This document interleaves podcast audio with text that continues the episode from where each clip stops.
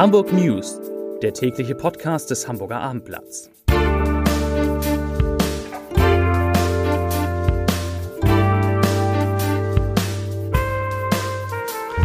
Moin, mein Name ist Lars Heider und heute geht es um eine neue S-Bahn-Station in Hamburg. Weitere Themen am Arbeitsmarkt. Bleibt die erhoffte Frühjahrsbelebung leider aus. Das DESI bekommt ein neues Besucherzentrum und es gibt in Hamburg eine Razzia gegen den IS. Dazu gleich mehr. Zunächst aber wie immer die Top 3. Die drei meistgelesenen Themen und Texte auf abendblatt.de. Auf Platz 3. Neue Airline Marabu reagiert auf Probleme in Fuhlsbüttel, auf dem Flughafen dort. Auf Platz 2. Der Sport. VfB Stuttgart wird übermächtig, wirkt übermächtig, doch der HSV hat einen entscheidenden Vorteil bei der Relegation hoffentlich am morgigen Donnerstag. Und auf Platz 1 zwei Mädchen rassistisch beleidigt, Busfahrer suspendiert. Das waren, das sind die Top 3 auf abendblatt.de.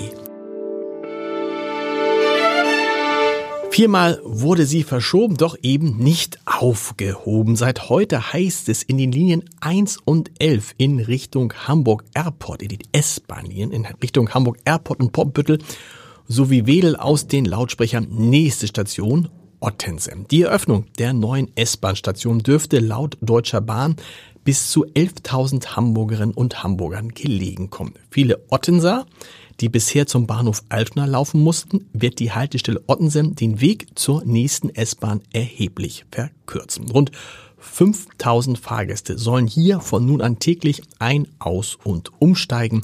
So zumindest prognostiziert es die Bahn. Insbesondere hinsichtlich des kürzlich eingeführten Deutschlandtickets setze die neue Situation, die die Stadtteile Ottensen und Bahrenfeld deutlich besser ans Schienennetz anbindet, ein Zeichen, sagte Verkehrssenator Agnes Tjax von den Grünen bei der Eröffnung.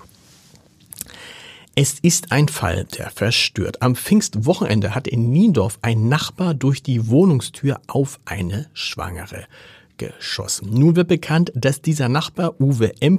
48 Jahre alt die Nachbarschaft schon seit längerer Zeit terrorisiert hat. Immerhin, er sitzt jetzt in Untersuchungshaft und der Tatvorwurf gegen den Neonazi lautet versuchter heimtückischer Mord. Eine Nachbarin sagte dem Abendblatt, ich zitiere, dass er unberechenbar ist, wusste ich, aber dass es so eskaliert, damit habe ich nicht gerechnet. Zitat Ende. Bei der bundesweiten Razzia gegen mutmaßliche Unterstützer der Terrororganisation Islamischer Staat sind auch in Hamburg Objekte durchsucht worden. Die heute Morgen mit Unterstützung der Landeskriminalämter vollstreckten Durchsuchungsbeschlüsse des Hanseatischen Oberlandesgerichts dienten der Sicherstellung von Beweismitteln, sagte die Sprecherin der Staatsanwaltschaft Hamburg, Liddy Oechtering. Insgesamt gehe es im Norden um 22 Verfahren, davon 13 in Hamburg. Haftbefehle wurden aber nicht vollstreckt. Die lahmende Konjunktur macht sich auf dem Arbeitsmarkt leider bemerkbar. Die übliche Frühjahrsbelebung lässt weiter auf sich warten. Dazu sagt Sönke Fock, der Chef der Hamburger Agentur für Arbeit, ich zitiere, Während die Anzahl der sozialversicherungspflichtigen Beschäftigten in Hamburger Unternehmen insgesamt kontinuierlich ansteigt, reduziert sich die Zahl der gemeldeten Arbeitslosen leider nicht entsprechend. Im Gegenteil, sie beharrt seit nunmehr fünf Monaten bei etwa 78.500. Zitat Ende. Insgesamt waren im Mai 78.603 Hamburgerinnen und Hamburger arbeitslos gemeldet. Das sind zwar nur 158 mehr, als es im April waren, aber 8.800 mehr als im Mai 2022. Die Arbeitslosenquote liegt bei 7,2 Prozent. Hamburgs neueste und attraktivste Visitenkarte passt weder in eine Hosentasche noch ins Portemonnaie. Es geht ums Desium. Und das Desium, so sagt es Wissenschaftssenatorin Katharina Fegebank, ich zitiere, ist nicht nur eine herausragende Visitenkarte für Desi, sondern für die gesamte Science City Hamburg-Bahrenfeld.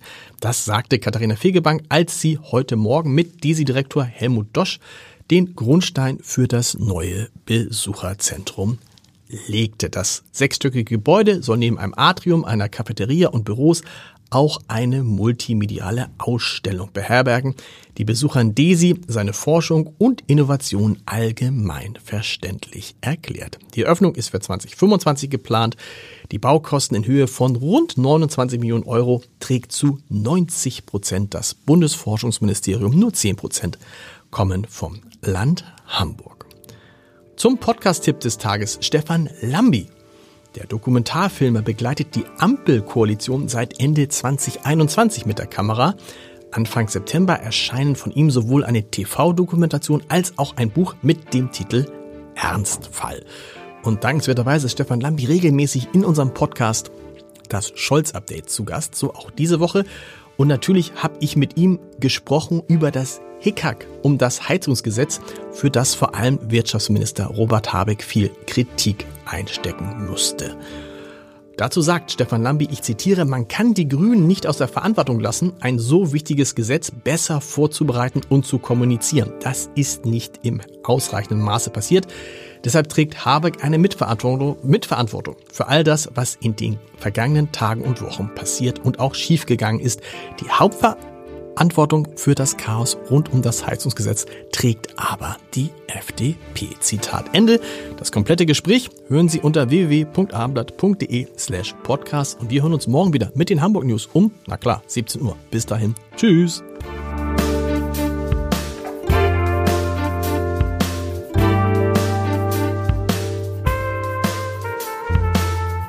Weitere Podcasts vom Hamburger Abendblatt finden Sie auf abendblatt.de slash podcast.